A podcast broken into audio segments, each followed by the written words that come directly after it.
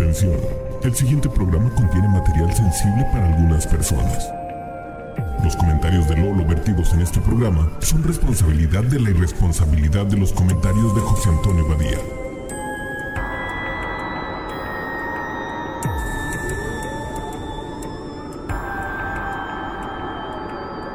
Esto es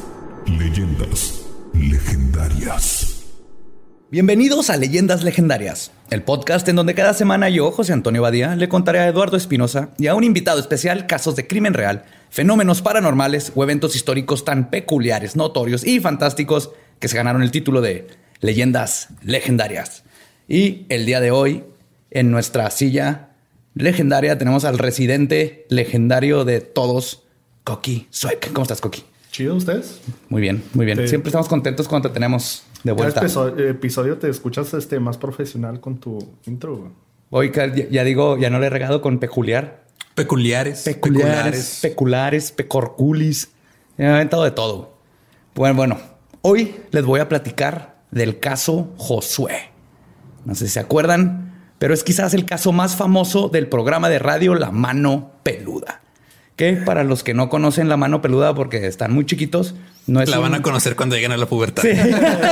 Voy a decir que no es un eufemismo para masturbarse mucho. Creo que entonces aquí podemos atestiguar que es falsa esa, mm, ese pues, mito. Te diré.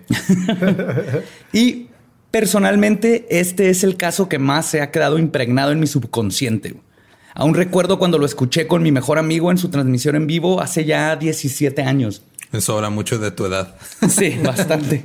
Lo escuché en vivo en el radio con mi amigo hace 17 años. En el AM. En ah, el radio AM. Sí. Y les iba a explicar a los, que, a los más chiquitos, la mano peluda es básicamente el precursor a todos los podcasts de terror, lo más que lo hacían en radio, porque todavía no existían los, todavía no existía el internet. Y eh, eran historias de terror donde contaban o historias ellos o la gente marcaba por teléfono a contar sus historias de miedo y cosas paranormales y todo eso, ¿no? Era, era más en vivo, estar, estar con la gente. Pues yo asumo que varios de los que sí escucharon también este caso lo tienen muy apegado a su corazón.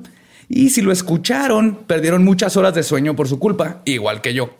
El caso Josué se, se, diferencia de los demás casos, no solo por su contenido, las horripilantes voces, los hechos que fueron contados y el auténtico miedo que se podía sentir del locutor Juan Ramón Sáenz al escuchar a Josué Velázquez, sino que pasará a la notoriedad como el caso que causaría la muerte de Juan Ramón y los accidentes de varios de los involucrados. ¿Ustedes no se acuerdan? ¿No lo escucharon? No, no. Pero sí escuchaban la mano peluda. Ah, sí. Eh, yo no, mi papá me ha platicado de Te odio. Te odio.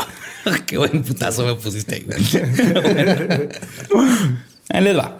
A mediados del 2002, durante una transmisión normal de la mano peluda, Juan Ramón recibe una llamada de alguien que se hace llamar Josué Velázquez. Le dice que está marcando desde California y que es fan del programa y lo escucha por vía AM Internet. La llamada parece ser una llamada como las de siempre, recibe, este, que reciben en el programa, pero la voz de Josué se nota algo estresada, con miedo. Comienza con explicarle a Juan Ramón que ya tiene cinco años intentando pactar con un demonio mayor, Satanás, Lucifer, Belinda, quien sea ¿La cantante? Sí, es un demonio mayor. un demonio mayor. Obviamente no puedes estar, no puedes tener esa figura sin haber hecho un pacto con una figura satánica o tú ser una figura satánica. Sí, es, el sacobus, el sucubo por excelencia. Pues le explica a Juan Ramón que le voy a decir, le, acabo de acuñar un nombre bien chido a Juan Ramón. Va a ser el Juanra. Juanra. Juan Gabriel es Juanga. Juan Ramón Sáenz va a ser el Juanra. Me gusta. Así le voy a decir de ahora en adelante. Ok. Le explica Josué explica que su familia era de clase media alta, pero que a sus 14 años su familia entró en una crisis económica y perdieron todo. Al paso del tiempo su situación era precaria y Josué, como hijo mayor, vivía desesperado por hallar la solución para que su familia dejara de padecer de pobreza. Trabajaba en un lado y en otro, ganando apenas lo suficiente, para comer. Y un día amaneció con una idea para remediar todo. Vender su alma al diablo. ¿Qué? Fue entonces. el, diablo paga en efectivo? O sea, cómo? Pues ahorita vas a ver. ¿Qué no has escuchado de, los lugares donde puedes ir a vender tu plasma?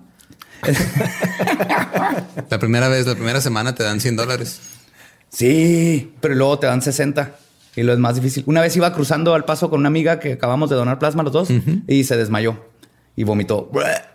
No le dieron Pero, pero tenía 60 dólares. Tenía más. 60 dólares. Sí, estaba padre. Sí, uf.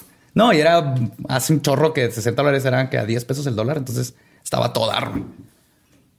Pero me quedé. Sigues en- hablando de tu edad muy cabrón. Este, este episodio está Este episodio va a marcado. ser mi- Yo también cuando me acuerdo cuando tenía más ceritos el El, el peso. El peso. Pero no vamos a hablar de edades. No vamos a hablar de edades. bueno, fue entonces cuando Josué se encontró un libro de brujería donde venía el ritual para evocar a Lucifugio Rofocale.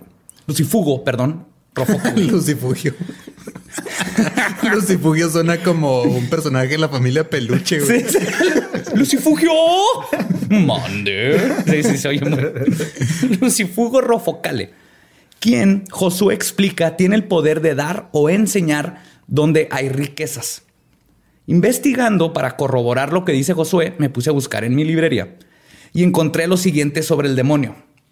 Del latín Lucifugus Rofocalus, el que huye de la luz.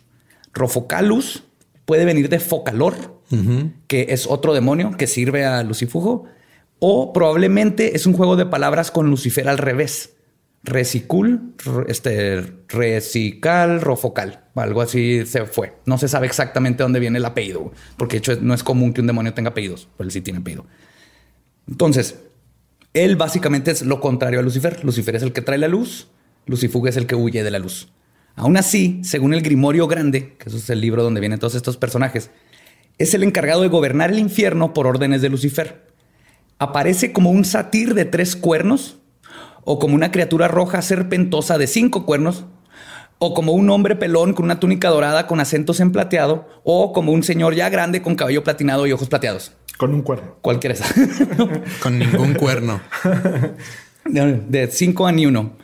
Tiene el poder sobre el aire y los mares y puede causar que los barcos se hundan. Además de que puede impartir sabiduría, refinar el conocimiento y te ayuda a contactarte con el mundo espiritual. No sé si sabían, pero todos los demonios están bien chidos. O sea, no hay un demonio que te va a dar pesadillas y te va a matar. Todos son así que te va a enseñar arquitectura. Este te va a enseñar dónde hay tesoros. Este te va a enseñar matemáticas. Está bien interesante y como ven, Pues yo todavía cuando pienso en el infierno pienso en morras en tanga jugando billar, güey. con Nikola Tesla y David Bowie ahí platicando. Estaría bien chido. El, el infierno suena muy, muy chido. Sí, prefiero que estar, Atractivo. que estar ahí rezando todo el día. No, qué hueva. Y no hay pisto, no hay pisto en el, en el cielo. Pero otra vez, nos estamos yendo O por sea, otro lado. ningún, ningún lugar que te obligue a tocar una arpa es de buen augurio, güey. Ni siquiera sé tocar un arpa. En el infierno están las guitarras eléctricas, eso sí sé. Para los fines de Josué era perfecto. Los manuscritos del Templo de la Luz Negra dicen que Lucifugo tiene el poder de darte riquezas del mundo. Y además, y esto es importante para después, puede hacer que la persona que lo invoca trascienda los límites de las coincidencias y la casualidad. O sea, que puedas controlar la casualidad y la, y la sincronía, ¿no? Pero aún más importante es un dato que menciono sobre Lucifugo. Se especializa en difundir maldiciones e infligir enfermedades y deformidades. Acuérdense de este dato. Pero no le hará daño a nadie si nadie se lo pide. ¿Ok? O sea, tiene el poder de chingar. Pero solo si le pides. Pero no lo va a solo si hacer. lo pides. No es malo, así Sí. como en las películas. Es que mala llaman- copa. No, es- no- no es mala copa para nada. Es un señor calvo con ojitos plateados.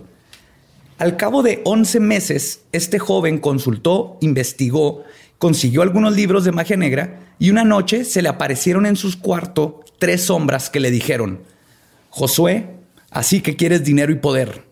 Dijo que sí, obviamente. Y les cito lo que pasó. Entonces, para estará padre, luego, si te acuerdas, Lolo, ponerme la voz así de... No sé si eso pueda, se puede hacer técnicamente, pero Sí se puede. estoy porque estoy citando a un demonio. Sí, sí se va. puede, pero no está padre. Entonces, para cerrar el trato necesitamos el alma de un ser querido. ¿Cómo que un ser querido? Dijo Josué, sobre, sobresaltado. Si estoy haciendo esto es precisamente para que ellos estén bien. Si simplemente quieres que tu familia deje de padecer hambre, debes entregarnos el alma de uno de sus miembros. Completo, ¿eh? O sea, el miembro completo. Miembro, no el nomás miembro puedes- de la familia completo. Sí, sí, sí. Porque puedes- no, no creo que los miembros por sí, o sea, sé que los miembros piensan por sí solos, pero eso que tengan su propia alma y si ya no, No puedes de hacer un, un Lorena Bobbitt y entregar ese miembro. Otra vez mi edad. Lorena Bobbitt. ¿Sabes yo dónde aprendí el caso de Lorena Bobbitt? En un documental en Amazon Prime. A mí me tocó verlo en las noticias. Si no, Tú, para tú los me que estás abandonando, eres bien viejo, güey, nomás te quedas callado. Bien. Lo peor es que soy como cinco años menor que ustedes, nada más. Ya sé. Pero sí, sí me Pero, la- sí. tener la imagen de la morra manejando con el Con el pene. pene. en- Lorena Bobbitt le cortó el pene a su esposo y lo aventó. Ajá, lo aventó por la ventana. Y se lo volvieron a poner. Se hizo y hizo, ajá, se hizo Y luego quería este, hacerse una cirugía, ¿no? Para hacerse Ah, más más grande, grande todavía. todavía. Eso lo hubiera hecho cuando se lo pusieron. Una vez se lo hicieran biónico. Bueno, los demonios le dicen: tienes hasta la próxima luna llena para hacerlo. De lo contrario, te va a pesar. Y las sombras se fueron. Josué procede a contarle a Juan Ramón que no sabía qué hacer, pero luego se dio cuenta que solo faltaban dos noches para la luna llena, así que tenía que tomar una decisión y lo hizo. A sus 16 años y con las buenas intenciones de arreglar los problemas económicos de su familia, decidió matar a su abuelita. Pues digo, tiene sentido de los de los males el peor, ya está ¿Cuántos años, grande. ¿Cuántos años tenía? La abuelita, pues ya estaba grande, porque de hecho su decisión no fue fácil. Primero pensó, y cito, a mis hermanitos no, porque los quiero mucho. A mi mamá tampoco, ella me dio la vida. Ya sé, a mi abuelita, al fin ella ya vivió. O sea, asumo que ya, ya estaba grande. No estamos diciendo que ya está bien, pero esto es lo que pensó él. No estamos diciendo Entiendo que está su lógica. bien matar a tu abuelita, pero en ciertos contextos. o sea, todo, recuerden que todo es relativo. Era él o la abuelita, está. Ok. El joven, este, el, joven narró entonces que durmió a la abuela con cloroformo y luego la asfixió. Y aquí es donde las cosas se pueden ir a completamente falso o a espero que hayan puesto atención en los poderes de Lucifugo, porque si es verdad, invito a todos a pagar Coppel usando demonios. Ya estoy esperando un necrofilia. Después de ver que mató a la abuelita. Sí. Después de matar a su abuelita, dice que le, que le quitó pedazos de piel de la espalda porque sería donde haría su pliego petitorio. Básicamente Tenías su que contrato. escribir en piel. En piel, como el Necronomicon. Pero va a estar muy cabrón, pues con tantas arrugas y todo. Y La planchas. se- si, si- si funciona planchar la piel así. Bueno, con vaporcito. No, pues le pones un chorro de crema antiarrugas. La, la dejas marinando en crema Pons, o no sé. Un no y crema, no sé cuál. botas de recuerdo. Eh, La piteas. Contrato piteado de piel de abuelita. Oh my God. Ok. Pero dice que al día siguiente, cuando los peritos llegaron a hacer los trámites de muerte, las huellas del crimen inexplicablemente habían desaparecido y el hecho parecía una muerte natural. A partir de este momento, Josué dice que Lucifugo le regaló el anillo de Salomón. Este mítico anillo se dice que perteneció al rey judío Salomón, que era el hijo del rey David. Este último se dice que antes de morir le transmitió sustanciales conocimientos al llamado rey sabio. ¿Sí se acuerdan de Salomón, verdad? Es el de corten al bebé a la mitad. Ah, sí. Que dos mamás no sabían Sí, de quién era el bebé. Dijo, mucho, córtenlo. mucho. Y la señora que dijo, no, mejor que se lo lleve la otra. Dijo, ella es la verdadera mamá porque la mamá no mataría a su hijo. Ajá, Este claro. Salomón. Así funciona Pues- la sabiduría bíblica. para hablar un poquito de, de esta sabiduría bíblica. Entre la secreta erudición transferida, se cuenta que tuvo que ver con demonios y los famosos genios, o también nombrados los jinn. De ahí viene la palabra genie, de jinn, que son estos demonios elementales de la sí, cultura ya árabe. habíamos platicado, no me acuerdo en qué episodio, Ajá, pero, pero... hablamos de los jinn.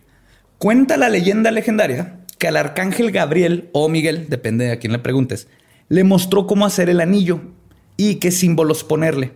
Y aparte, le dijo que con ese anillo podría controlar a todos los demonios. O mínimo a 72, que son los que controló y documentó. Entonces, si lees el Grimorio de Salomón, vienen los 72 sigilos para esos 72 demonios. porque es común el número 72 entre las religiones. Es sagrado. 72 demonios, 72 vírgenes. Pues 7 y 2 suman 9, 9 rima con nieve. 9999. Sí, pero es cabalístico, números de El 7 sí, digo, ese sí es, creo que es más conocido por sus. 72. No sé exactamente por qué 72, pero sí debe ser divisible entre no sé qué número y multiplicado. Pero a fuerzas de ahí viene, pues está todo conectado. Dos y dos son cuatro, cuatro, ¿no? Algo, Seis y dos son algo así, diez. infernal. Llegas al 72, invocas a un demonio. Por eso. Lupita, dame tu estaba- alma. Pero yo estaba brincando la tablita. Me vale madre, Lupita. tu alma o tu abuelita. bueno, el anillo se compone por dos triángulos sobrepuestos, uno con un vértice hacia arriba y el otro con el vértice hacia abajo, formando una estrella de seis puntas, símbolo que es mejor conocido como la estrella de La David. estrella de David. Todo el mundo la conoce. Junto ¿Por con qué me otros. volteas a ver a mí como si yo fuera judío? Porque todavía no me compruebas que no lo eres. Está la estrella de David y luego tiene la palabra Agla y tiene unos sigilos ahí raros. Agla tiene que ver con el, con el nombre secreto de Dios y todas estas cosas. Entonces está muy bonito el, el anillo. Dicen que con este anillo consiguió dominar el mundo de los espíritus y fueron los demonios lo que, los que le impartieron la sabiduría necesaria para construir el templo de Jerusalén. Les digo que, que te enseñan arquitectura. Búsquenlo, enseñan arquitectura. La Yo tradición. sabía que la arquitectura no era de Dios. pero- No, pues a Dios no le gusta la arquitectura, no tiró la torre más alta que teníamos. ¿Se acuerdan? Porque estaba muy alta. ¿Las Torres Gemelas? La de- No, no, la torre de Babel. Las torres gemelas las tiraron en nombre de un dios. Que técnicamente es el mismo Dios. Técnicamente. Ajá, nomás con diferente nombre. La tradición menciona que también le dio el poder del lenguaje de los animales, o sea, podía comunicarse con los animales. Además, gracias a los demonios que podía comandar, adquirió conocimiento sobre cristales y piedras, los misterios de la alquimia, cómo hacer transmutación de los metales, el mundo vegetal y la vida eterna. Y tenía el don de hacer milagros escribiendo ciertos libros al respecto, destacando el desaparecido manuscrito secreto de Salomón, que contiene hechizos, invocaciones, fórmulas y talismanes. Actualmente es el texto más buscado por los estudiosos de las artes esotéricas. Yo soy uno de ellos. Y cuando logró todo esto, encerró a los demonios que le tiraron paro, pero escribió en un libro sus sigilos y la descripción por si alguien quiere evocar o Una pregunta, ¿ya le preguntaron a la mamá de Salomón dónde está el, el libro? Ella va a saber que está allá y lo encuentro que te hago. La- le hablas lucifugio, cabrón. Ahora que saben el poder de este anillo, quiero decirles que yo tengo ese anillo. Me costó 22 dólares. Lo venden en todas partes. ¿ok? O sea, el símbolo se conoce ese anillo. Pero Pero es el genérico intercambiable. Sí, Entonces, exactamente. Es como traer la cruz. Ajá. No es la cruz. No es la cruz, es un- No la es una representación. Entonces, este anillo igual lo puedes comprar, pero es una representación. Que no salió en una cajita de Wheaties en los 80s con Kiss en la portada. con- o sea, es para decodificar. una caja de cereal. Otra vez están hablando mucho de eso. Sí. Pe- Según Josué, él le dieron el anillo original. Supone que ha ha desaparecido y aparece con gente, así como la, la, este, lanza de longevos con la que mataron a Jesús, que la tuvo Hitler y dominó el mundo y cuando la perdió, perdió todo. Y Napoleón igual, ¿no? La tienes, te va bien, la pierdes y vales madre. güey. Sí, ahorita la tiene eh, los de BTS, el grupo de K-pop, por eso son tan populares. Así es. Corea del Norte tiene la... O desde el sur, ellos son del sur. Que es del sur, la del sur. norte no tienen ni comida, güey. No, no, no saben ni bailar. De hecho, bailar... Está es- muy emo el, el norte para. Es- Empezó a recibir dinero en cuanto tuvo el anillo y a ver, hizo el, el ritual, lo que le permitió continuar sus estudios. Se abrieron todos los caminos y descubrió en su cerebro una gran facilidad para aprender. Y si oyes sus entrevistas, sí es muy lúcido y muy bueno. Conocimientos no le, no le faltan. Cierto día se separó de su familia para irse a vivir solo. Al paso del tiempo concluyó sus estudios y obtuvo el título de biólogo. Más tarde hizo el doctorado y tiempo después fundó una empresa. Cuenta que lo tenía todo, menos tranquilidad interna. Y esto lo hizo a sus 20 años. A sus 20 años ya tenía su propia Ya empresa tenía su y ya tenía un empresa en doctorado California. en biología. Biología. Era, ah, por aquí tengo ahorita, les, les platico, creo que era este, bacterióloga y no sé qué. Pero sí es parte de la historia. Y acuérdense que todo esto se lo está contando a, a Juanra, ¿no? Le está diciendo y hasta ahorita va todo a gusto, estábamos escuchando. Pues más tarde, perdón, el, todo lo que tenía no le servía, ¿no? Tenía todo lo material, pero se sentía vacío. Pues, Y tenía, pues, tenía el remordimiento de haber asesinado brutalmente a su abuelita. a su abuelita. Pero pues cuando le llegaba dinero y podía comprar cosas como que se le olvidaba. Josué ahora tenía dinero y cierto estatus que le permitía tener. Ay, extraño a mi abuelita. Mira, un Lamborghini. Sí. Ah, en tu honor, abuelita. Sí. Le echaba chocolate en el asiento así en honor a la abuelita. o ponía, ponía estambre. No, la- no sé. Incluso en su nueva vida en Estados Unidos asistió a muchos rituales satánicos en donde se encontró con prominentes políticos, lo cual es una historia por sí misma. Todo el movimiento de los, este, las sectas secretas satánicas del gobierno estadounidense está bien. Lo- los búhos, los. Sí, Skull and Bones y todo eso, y luego está pegado. No es como el pánico satánico, esto está todavía más Illuminati, secreto. Si hubo gente del FBI investigando todas esas cosas, será para otro, para otro episodio. Pero su, su felicidad no le duró mucho. A pesar de ser analista bacteriólogo parasitólogo, dice que no podía ser millonario porque el truco en el pacto era que, digamos, y así lo explica, que si diario ganaba 15 mil dólares, se lo tenía que gastar el mismo día o desaparecía o se pudría. Chingados, esa es una película de Richard Pryor. sí, ¿verdad? Brewster's Millions. Pues, y no podía darlo como ayuda o limosna porque desaparecían también. Se lo tenía que gastar para él todo, inmediatamente. Pero, ok. Tarjetas de regalo, güey. no podías hacer nada bueno con ellos para alguien más. Tenía que usar nomás Así comprabas un chingo de tarjetas de regalo y luego se te caían enfrente de un orfanato. Pero hecho- pues en el, en el 2002 nomás podías comprar un chingo de tarjetas de Napster, ¿no? Sí, tarjetas de Napster. ¿No te Napster. acuerdas? Había, había gift cards en las tiendas de. Pero de- que no era gratis Napster. Ah, ya en ese tiempo ya lo, ya lo cobraban. Dijo, ¿por qué estamos hablando? ¿Te acuerdas cuando Napster ya? Ah, yo me acuerdo cuando para la, para, para la gente que sabe cómo escuchar un podcast, que obviamente no tiene más de 40 años, em, Napster era un servicio donde podías bajar música tardabas como una hora en bajar una canción. ilegalmente. Y luego Metallica cagó el palo. Ajá, llegó Lars. porque- ¿Cómo suele Y- hacerlo. Metallica? Llegan y no, no, esto y nuestro dinero qué? Ajá, y valió tu madre. Pero, perdón, Pero qué? A ver, ¿en qué estábamos? No podías. Entonces, a, a pesar de tener todo lo que quería del lado material, comenzó poco a poco a perder sus amistades. Su familia le dejó de hablar y comenzó a entrar en una espiral de depresión. Es entonces cuando se decidió ¿cómo enmarcar. puedes estar deprimido en una espiral? O sea, vas así para hacia abajo. así. yeah. Si en una espiral para arriba, eso está más de hueva. güey. Ese sí está deprimente. Ajá. Pues es cuando marca la mano peluda para contar su historia y ver si le pueden dar consejos. Y todo esto nos vamos enterando en vivo. El mismo Juanra narra que al principio para él la historia era una de cientas que le contaban al aire las personas, pero que durante la entrevista, y es algo que se puede notar en el audio, el ambiente comenzó a cambiar drásticamente. Comenzó a salir frío de abajo de la mesa en el estudio. Cuenta Juanra que hasta toda la cabina se sentía varios grados más bajos de lo que estaba al comenzar la llamada.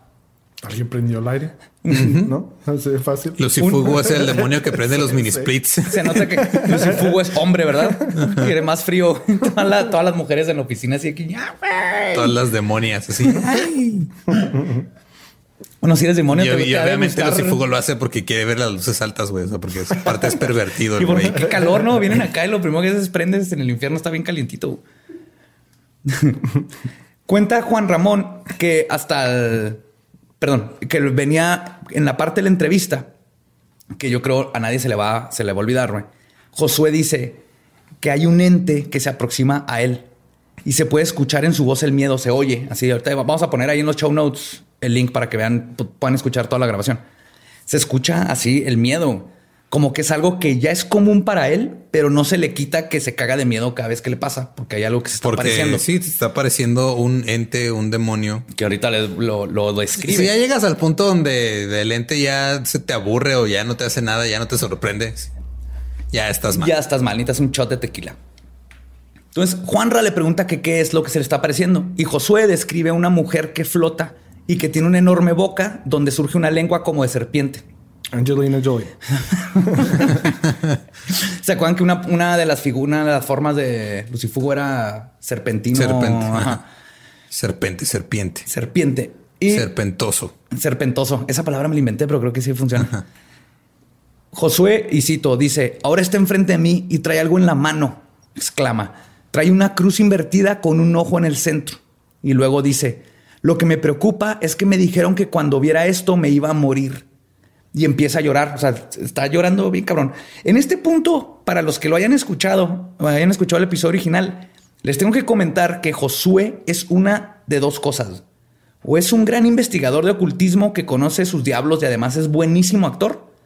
O el, mato, el vato mató a su abuela y los demonios que le desató lo están atormentando. Cualquiera de estas dos cosas que sean, el programa está buenísimo porque se oye la intensidad. Y, creo que eso es lo que captó a todos. ¿No será la abuela? La que lo está. Ah, podría ser. Pero está raro eso de que trae la cruz y todo eso. Él no sabe quién espalda. es. Se, despierta a las 5 de la mañana. un ruido. Sóbame los pies, la gota. Juanra, cuando escucha esto, que neta es un amor. Todos los que se acuerdan en el programa era un amor de persona. Pero no sabía ni madre de lo paranormal, ni de ocultismo. Él era más bien escuchaba y trataba de medio platicar cosas, pero más bien escuchaba a la gente. Era lo que era su, su, su fuerte era escuchar. Su fuerte, sí, escuchar y tratar de, decirles para dónde irse. Pues aprovechó un corte y se comunicó con un experto, el pastor Roberto Guaso, que tampoco sabía ni madres de lo paranormal y el ocultismo. Obviamente. La neta, porque le dio a Josué los mismos consejos que te daría tu tía. Invoca a Dios y abre la Biblia, básicamente, ¿no? En un pastor es lo que le dice, es la reacción clásica. Entonces se comunicaron de nuevo con Josué para intentar ayudarlo con el, el invoca a Dios y abre la Biblia es el equivalente al pues apaga la compu y vuelve a aprender. Sí, exactamente. Señor, hay, hay, un demonio aquí de tres cabezas y me está tratando de comer la nalga. Ya abrió y cerró la Biblia. pues el, el, el pastor le está diciendo que use el poder de los cánticos cristianos, porque eso o todos los demonios lo odian, ¿no? Literalmente eso le dice, todo esto está pasando al Todo el mundo los odia porque no mames, son cánticos cristianos. Sí, exactamente. pues todo escaló desde aquí. Josué comienza a decir que no puede abrir la Biblia, que está como pegada. Y no creo que haya sido por como cuando no puedes abrir un Playboy, porque nadie hace esas cosas con la Biblia. Tiene pasajes muy, muy, muy intensos. Tiene todo Mm, hay, un, salmo acá de del matrimonio que está de ahí, güey. También el burro que platica. Eso puede ser sexy para uno. hay un burro que habla y si eres furry. No lo dudo que hay. si hay un burro que habla, güey, no, estoy, no, lo estoy inventando. alguien con un fetiche acá con la Biblia. Y los unicornios también hablan de unicornios, también fetichote.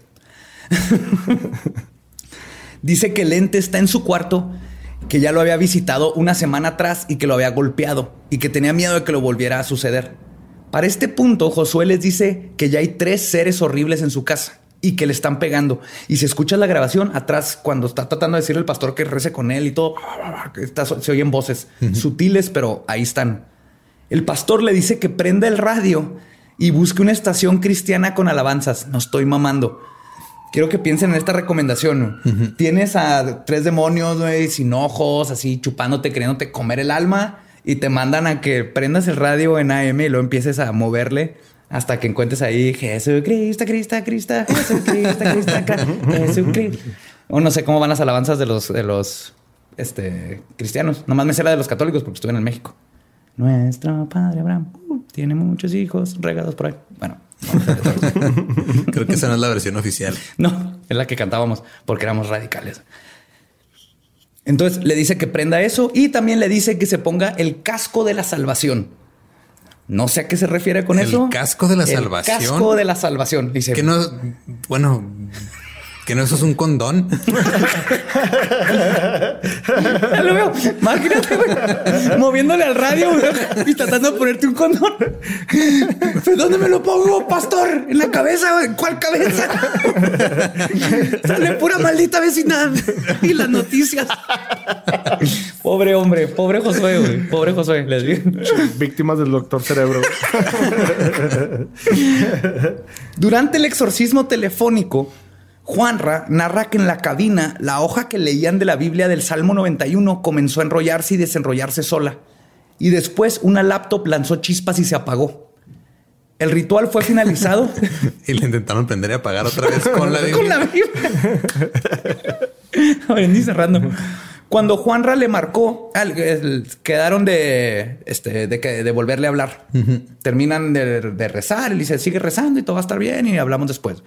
Entonces Juanra le vuelve a marcar y le contestaron unos empleados de Josué y le informaron que había estado en un accidente durante el fin de semana. Al parecer lo habían golpeado brutalmente y le habían enterrado un crucifijo en el abdomen. Dos semanas después, Juanra logró contactar a Josué en el hospital, quien le contó lo siguiente. Y esta parte que les estoy contando fue entre los entre dos episodios. Esto ya lo hizo Juanra por, por sí solo, ¿no? Él sí se quedó tan... Pues lo que le pasó adentro del estudio más lo que se escucha, porque escucha muy se quedó la neta muy preocupado por este, por este chavo. Por eso digo que Juan era un amor. Y él, solito estuvo buscándolo, consiguió el teléfono, consiguió el hospital, todo esto. Entonces, esto lo narra directamente Juan Dice que le dijeron que los seres que lo golpeaban mientras estaban orando con el pastor regresaron más tarde y comenzaron a destruir todo lo que había en su cuarto. Yo creo ya cuando se acabaron las alabanzas de que ah, ahora sí culero. Los focos y los floreros estallaban tiraban los libreros y demás muebles, y las sillas y otros objetos volaban por el cuarto como si tuvieran vida propia. básicamente Poltergeist, la película. Finalmente, una gran sombra se plantó frente a él y le recriminó con furia. Te lo advertimos, hijo de puta. Cito. eso te pasa por ponerle música cristiana a cualquier persona. No te quejes si, si te pegan después. Ahora, le, dijo, le dicen, ahora vas a recibir tu castigo y te vas a pudrir en los infiernos. Este poderoso demonio tomó un crucifijo que algún día su abuelita le había regalado y sin piedad lo incrustó en su vientre, causándole una breve hemorragia que le hizo perder el consentimiento que no recuperó sino hasta ese día pero era el consentimiento, o sea, ya no puede decir que no. ¿Cómo? el conocimiento. ya no puede decir que no a todo. Eh, ¿Quieres cambiar tu plan de Telcel? Ok. Hay una película de Jim Carrey que se trata de eso. De perder el consentimiento, liar, liar. No, la de Yes Man. Ah, tiene que decirle que sí a todo. Eso le pasó cuando le enterraron un crucifijo en la panza. No, pues, eso le pasó a Jim Carrey en la vida real, por eso hizo esa película, porque está diciendo que sí a todo. Quedaron en, que, estar en contacto, pero después de unos días, cuando le marcaba este Juanra a Josué, nada más le contestaba la contestadora. Después de dos meses de no saber de Josué, Juanra era, estaba tan preocupado que se fue a Los Ángeles a buscarlo. Sabía la calle donde se encontraba la casa y preguntando dio con el domicilio en específico. A pesar de que dice él que cuando preguntaba la gente le decía que no fuera y que vive pura gente mala y que esa casa está embrujada. Eh, entonces había un concepto. Como dijo Josué, sí tenía dinero, o por lo menos eso ostentaba la casa en la que vivía por su tamaño y, como que la calidad de la colonia. Cuando Juanra toca la puerta, narra que toqué a la puerta y salió un hombre alto, delgado de tez blanca. Parecía sajón, muy pálido y con una mirada extraña, y cargaba un gato negro. Detrás de él se distinguía una sala enorme, pero en gran desorden y con un olor, como excremento. Se me quedó viendo como preguntándome qué quería. Buenos días. ¿Habla español? No me respondió con palabras, solo meneó la cabeza e indicó que sí. Un escalofrío recorrió mi cuerpo. Recorrió mi cuerpo. Mire usted, ando en busca de un joven de nombre Josué y expliqué brevemente que había hablado con él y me encontraba preocupado por su estado. ¿Se encuentra él? Nuevamente, el pálido solo movió la cabeza para indicarme que no y cerró la puerta en mi nariz. Entonces le tocó ahí algo raro en la casa. Slenderman con un gato. El tío, ¿cómo se llamaba? Doctor Evil. No, oh, el tío. te abra Doctor Evil? Pero bueno, está bien. Mm, Uncle Fester. Ah, el otro. Ajá. El, el, el, el mayordomo, Lurch. Ajá. Lurch es de Adam's Family, ¿no? Adam's Family, ajá. El mayordomo. Pues ante la negativa del pálido, después de dos días se regresó a México.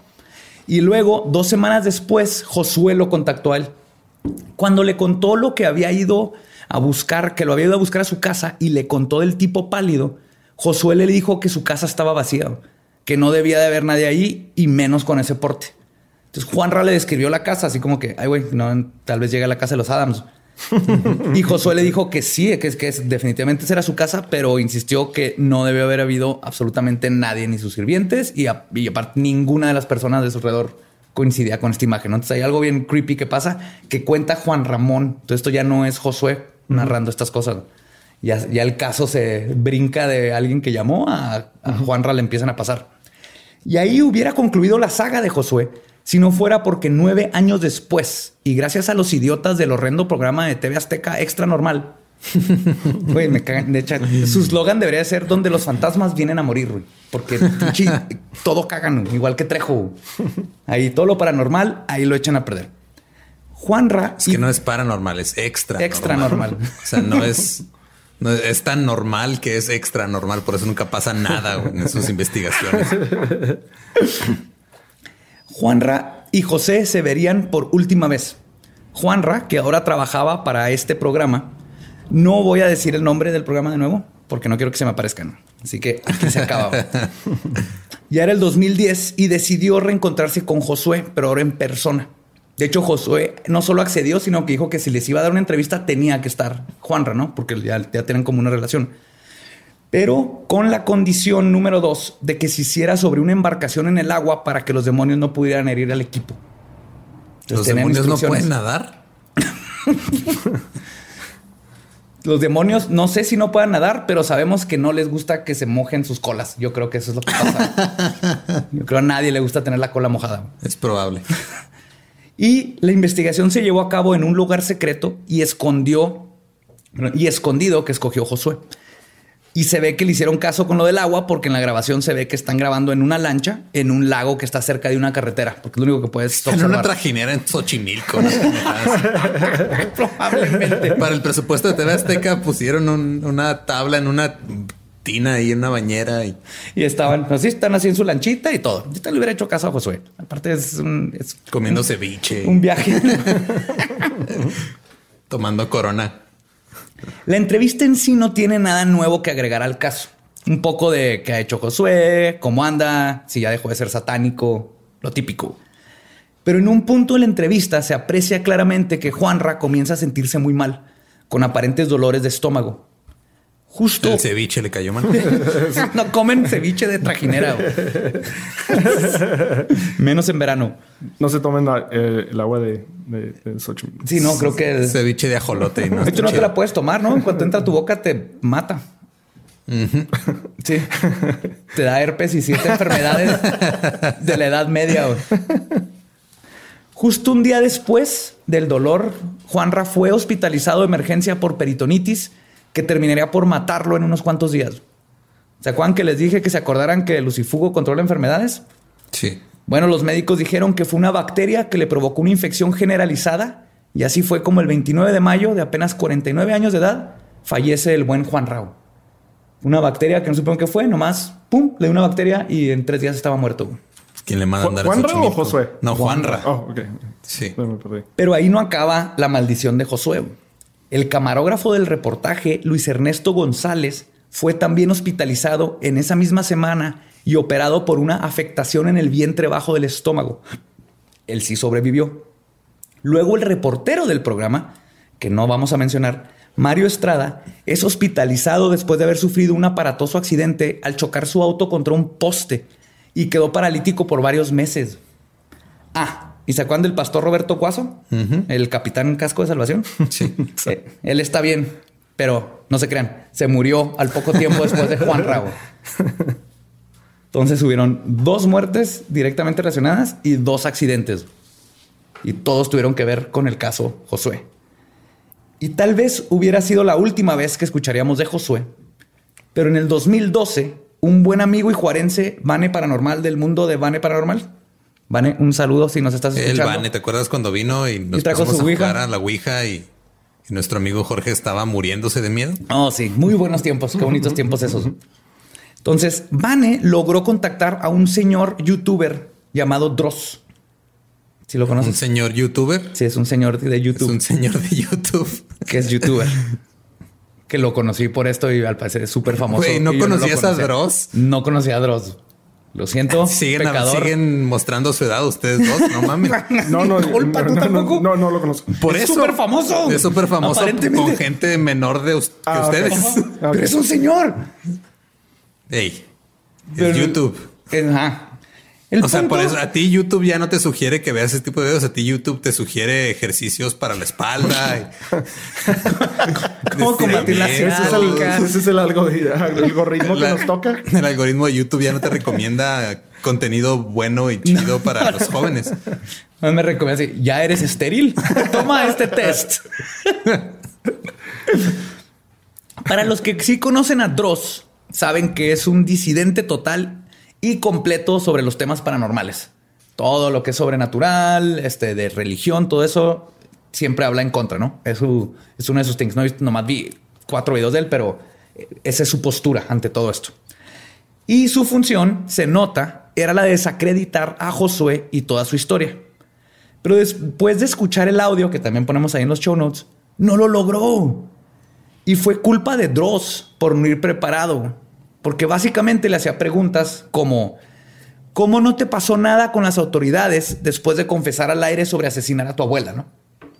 Y Josué le contesta, pues como lo mencioné hace 10 años, fue parte del ritual y fue justo lo que me sorprendió. Yo estaba esperando que me atraparan y al día siguiente es como si no, como hubiera pasado nada. Y, pero lo que sí es que esta confesión hizo que mi familia me dejara de hablar. Pichi, Josué está cabrón. No cambió su historia de hace 10 años. Todo, todo lo contestaba bien. Y entonces aquí lo interesante es que Josué, aparte de tener la respuesta para todos, tenía una lógica en su narración muy sólida. Además de que nunca se contradijo. Y el problema con Dross fue que intentó, en mi opinión, como que llegarle por el lado lógico. Ya. Sí, racional. Entonces, lo que hace Josué es le contesta con su lógica de, Sí, de estaban, lo que o pasó. sea, estaban, como quien dice, discutiendo en planos distintos completamente. Exactamente. Y entonces nunca cayó en una inconsistencia ni se pudo derrumbar su historia. Y la verdad, o sea, vean el video. Yo creo que se traumó bien feo Dross porque tiene tres videos güey, sobre, el, sobre el caso de, De de Josué. Josué. Y fue eso.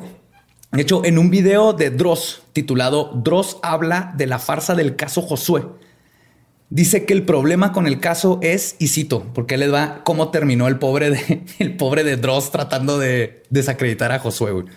Dice, lamentablemente el caso Josué se vio potenciado porque Juan Ramón murió y para más colmo, para poner más leña al fuego, el pastor que acompañó a Josué en esa llamada también murió.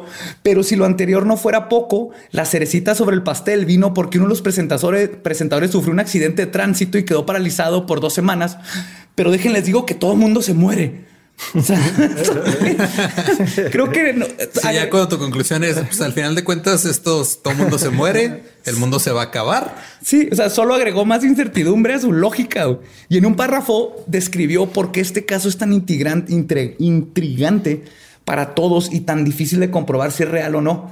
Porque la verdad son un chorro de coincidencias muy fuertes que no puedes nomás decir, eh, pues fueron coincidencias cuando tiene todo este Sí. background detrás. ¿Cómo lo explicas? Ah, fue el aire. el aire mató a dos personas. y al, el- al sacerdote, a, a Juanra, y a estos dos tipos, ¿no? Y es. eh, Sí entiendo a Dross en tratar de. Siempre está padre tratar de desmitificar, de encontrar la verdad, pero lo hizo mal. Yo creo que si se hubiera metido en el mundo de Josué, si hubiera llegado con conocimientos de ocultismo, Sí. si le hubiera llegado más bien con, ok, eh, este demonio que dices no es cierto lo que hace.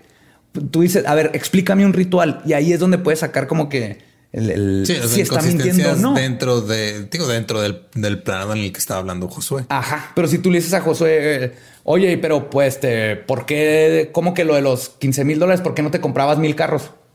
Porque me lo tenía que gastar diario y lo hacer un sacrificio para que el otro día me dieran otro.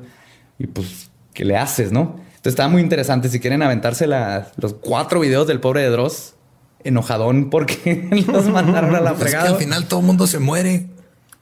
Y Ese ya fue. Básicamente, perdón, Dross, sorry si, si nos llegas a escuchar, pero es la verdad, sí te ganó ahí bien feo. Luego, si quieres, márcame y te doy puntos para que en la siguiente entrevista puedas echártelo desde su punto de vista. Porque neta, a mí también me gustaría saber qué onda, porque el- como alguien que, que sí conoce estas cosas, sí está muy interesante los, el caso y lo que sucedió. Y después del caso, hay básicamente dos teorías de lo sucedido. La primera es que Josué armó todo un show desde el principio, tal vez con la previsión de que todo lo que tenía que hacer, este, lo iba a hacer para hacerse famoso. Su, su sueño de Hollywood estando en California. En el 2002, sí. Quizás sabiendo que Juanra tendría experiencias tan inverosímiles que terminarían pagando de su bolsillo los viajes para ir a Los Ángeles para ver cómo estaba. Y luego tuvo la suerte de que sucedieran las muertes y los accidentes uno tras otro después de que le hablaran para la entrevista sea, la suerte de que sucedieran los accidentes y, y que TV Azteca cuenta con tan pésimo servicio médico para sus empleados. Creo que esto es lo que destapó totalmente la cloaca del seguro de la TV Azteca. Y fueron pues 10 años después, ¿no? De cuando fue lo de la mano peluda, casi 10 años, a que le hablan otra vez y pasan las muertes y los accidentes que lo vuelven a catapultar.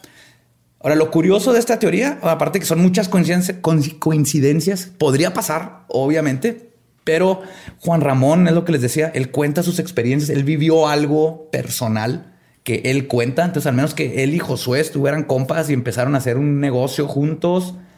Pero luego, digo, esto pasó en el 2002, 10 años después lo vuelven a contactar. No fue algo que, movieron, ¿no? Si hubieran sido youtubers, lo hubieran regado, No empiezas en el 2002 y lo que 10 años después había que hacer el remake.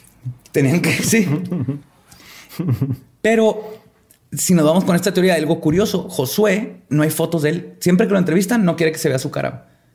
No, no es youtuber que enseña magia, no.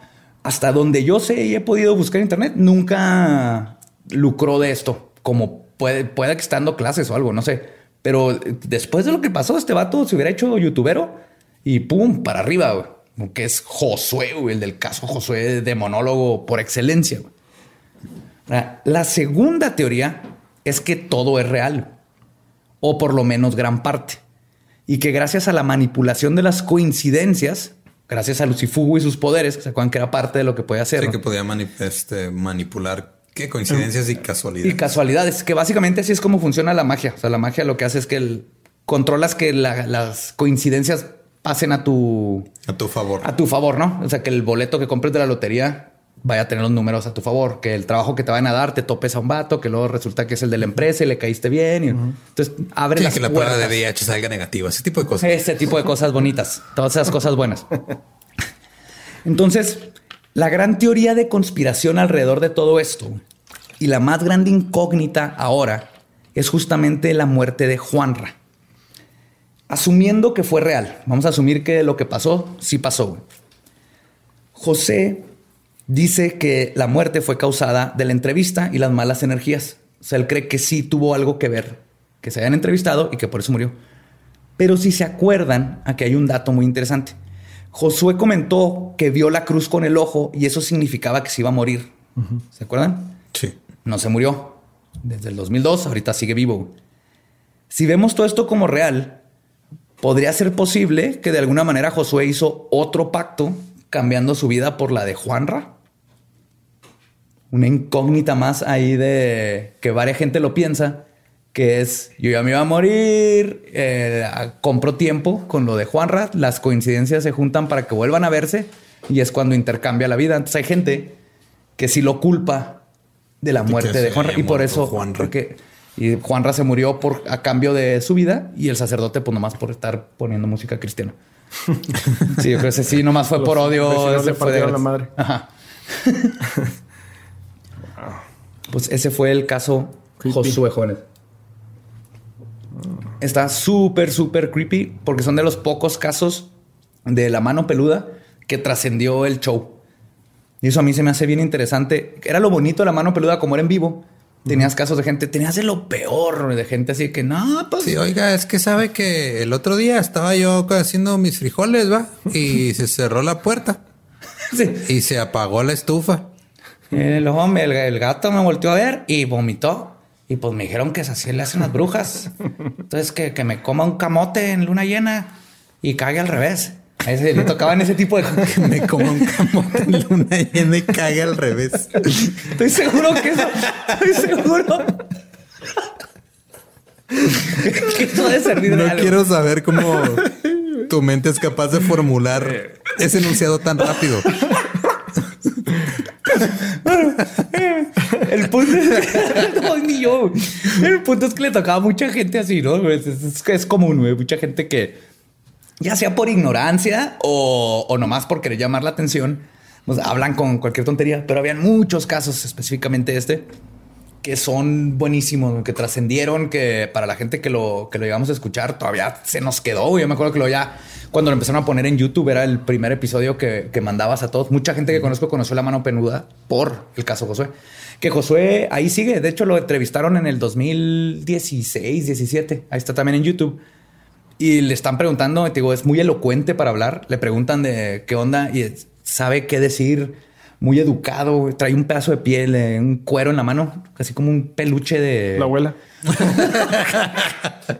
es, como... es el contrato original. Es que hay que tener tu contrato en todo momento, no te vayan a caer ahí con losa, de, losa de lufa. Sí. No te vaya a llegar el abogado del diablo a chingarte con. Oh. Sí, te trae su. ¿Cómo se llama? Un pedazo de piel de, con todos los pelos. Es algo chamánico ahí. Tiene un, pedazo de piel con todos los pelos. Ajá. Sí, sí, sí, como un tapetito de zorrillo de zorro. Ah, ya. Ajá.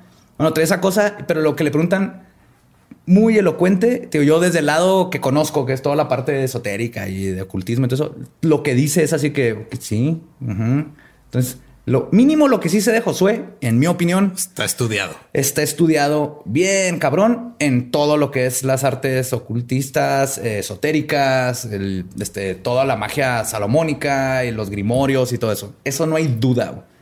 Ahora, de ahí. Sé que estás diciendo palabras, pero no sé qué significa. mínimo podemos saber que el vato sí sabe lo que está haciendo. Y lo que sí no puedo decir es si fue pura suerte y coincidencias todo lo que pasó, o si sí pasó algo que yo, eh, yo me inclino a que tuvo que haber pasado algo más que nada por todo lo que le pasó a José Ramón, porque eso no, no tanto su muerte, sino lo que él describe en el estudio. Juan Ramón. Juan Ramón. El Juanra. José Ramón sigue vivo, trabaja todavía en TV Azteca. Sí. Da los deportes. Pues que se vaya a ver a, Josué para que le diga quién va a meter gol. ¿Eh? Pero luego de fútbol. O sea, entonces ahorita Josué sigue vivo hasta donde sabemos. Hasta donde sabemos está vivo como un se ah, me da risa porque en el video dice Josué, ex satanista. Ex satanista. Ex satanista, al parecer ya, ya fue a una... Pero que no, el, satanismo es como la mafia, no, no te puede salir. Nunca. Bueno, tal vez fue, a Satánicos Anónimos. Satánicos Anónimos. Hola, me llamo José Antonio y creo en Satanás. Y ahí se juntan a hablar de sus... Llevo, llevo seis meses sin invocar a Satanás. No he matado abuelas. Toma tu ficha por no matar abuelas. Ya no me quedan abuelas. Sí, entonces sigue vivo, sigue por ahí. Tío, a pesar de todo, y lo que también le da, para mí le da un crédito es que no. No, puede estar comprando Bitcoin con, su, lana. No lo dudes que está haciendo quién sabe qué fregados, porque no está, no está viviendo de la fama que podría tener en las redes. Y eso, eso sí le doy ese grado de respeto. Porque cualquier otra persona ya hubiera brincado a ser Instagram. Yo en el 2002 ya tendría, bueno, en ese tiempo que existía de redes sociales, nada. Hubiera agarrado el dinero, hubiera inventado MySpace y hubiera sido nada más así. En vez de tener de amigo a Tommy, vas a tener a Josué con su demonio así a un ladito. con Lucifugo. con Lucifugo. oh, mete un selfie con Lucifugo. Eh, y sus cinco cuernos. Pero no va a salir porque huye de la luz y pues el flash le va a molestar. No es gato, pero sí. o yo que me distraigo fácilmente con estas luces brillantes. Pues ese fue el caso de Josué. Si a ustedes les tocó, si, si, lo, si lo escucharon cuando estaban más chavos, eh, cuéntenos, cuéntenos si todavía se acuerdan de ese si caso. Todavía están chavos, escúchenlo. Sí, sí están chavos. La mano peluda. creo que la cancelaron en el año pasado, ¿no? Como en noviembre se acabó. Sí, pero creo que incluso ahí en Spotify también están. Están, los hicieron podcast, ajá, los pasaron todos y la pueden escuchar. Está buenísima. Digo, les va a tocar de todo. Hay casos de, que neta están muy reales, de gente. No lo notas cuando, cuando están. Sí, sí, se puede diferenciar al loco de el que le está desesperado y llorando porque hay algo en su closet que le está comiendo el dedo gordo. Pasa. ¿Pasa? Sí, llega a pasar. Se come camote y se es caga. Un... la virgencita en Es un hobo, es un indigente que se metió. mira, como un camote en luna llena y cague al revés. Y se deshace del monstruo que come. Chupadedo gordo. Con eso es que, a ver, explícame la logística de cagar al revés. O sea, que, o sea, tienes que parar de cabeza. Estás, ajá, porque una pues, te paras de cabeza, pero la gravedad va a Pues tienes que echarle fuerza para, o sea, vas a tener que... tienes que tienes que lograr una parábola lo suficientemente amplia para que libre toda tu área corporal. No es fácil. rituales satánicos con CrossFit. Entonces, júntese conmigo, les enseño todo. ey, ey, grandes, grandes pactos y, dinero necesitan grandes sacrificios. Te, la estás jugando. Lo peor es que si la riegas y no jala la parábola, güey, no nomás te quedas sin el diablo, güey, te, te vas a cagar. Sí, si la riegas, te vas a terminar regando de mierda. y te va a hacer conjuntivitis. Sí, la conjuntivitis, pero no se, no se les olvide el camote, si alguno de ustedes llega a probar el ritual, por favor, documentenlo. Yo quiero ver eso. quiero ver que alguien intentó el ritual. como siempre, muchas gracias por escucharnos. Coméntenos qué, qué, les pareció este caso. Si tienen alguna experiencia este, o algo que, que se me pasó a mí, por favor, díganos. De hecho, también Nunca les hemos dicho, pero si hay cosas en que la regué o, me faltaron y todo eso, ahí en la página de internet, en leyendaslegendarias.com o en nuestras redes, nos dicen para corregir mis, mis este, errores. Aquí lo que queremos es pasarnos la padre y ser parte de la comunidad, porque neta, leyendas legendarias las hacemos entre todos. Síganos diciendo los casos que quieren escuchar, que nosotros encantados de investigarlos y platicárselos. Coqui. Episodios favoritos de la mano peluda que que se acuerden si, oh, son de, la edad. díganos. Sí, sí, sí. Yo también quiero, ahí podemos platicar de nuestros episodios. Lolo no ha habido ni uno. Porque si no viste el caso Josué, te estás perdiendo de algo. Si mucho, escuchen esa, está en, ya sea, búsquenlo en Spotify o en, los show notes ponemos ahí los, los capítulos. Sí, este voy a regresar a Tú tienes cara de que sigues, sigues logrando en tu cabeza imaginar la parábola y cómo funcionaría. Lo o sea, acabo de destapar una pluma y estaría a punto de, dibujarme en la mano. Ya estás pensando en tangentes y todo, ¿verdad? Es que tiene, obviamente tiene que ser a un ángulo porque no puede ser en 90 grados completamente. Ahí, ahí. Digo, eso sí estamos este, como que si la conclusión es que vas a cagar con tu cuerpo al revés, porque cagar al revés sería introducir caca en tu succionar caca. Pero eso, eso, es aún, eso es aún peor. Pero es que no, eso no sé, eso no es cagar al revés, eso es descagar. descagar es succionar caca. Ok, pero cagar al revés es con las piernas para arriba. Hay muchas incógnitas, hay muchas variables, hay muchas variables. Hay, que, este hay que averiguarlo. Yo creo que clave es este, la, tienes que flexionar la cabeza, el, escorpión. ¿Se acuerdan de Higuita? ¿Cómo te tapaba los goles? Otra vez. ¿Otra vez? ¿Se acuerdan de ese portero colombiano que jugó en los noventas?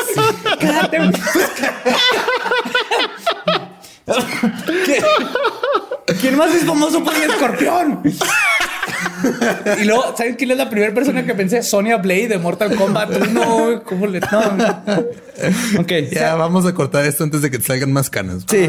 y si alguien, si alguien más puede hacer acá también los cálculos, se los vamos. Lolo, Lolo se los va a agradecer. Un diagrama, por favor. De cómo cagar al revés. Sé que algún ingeniero nos escucha. No sé por qué, pero probablemente un ingeniero nos va a escuchar. Muchas gracias de nuevo. Esto es Leyendas Legendarias y nos vemos, nos escuchamos la próxima semana.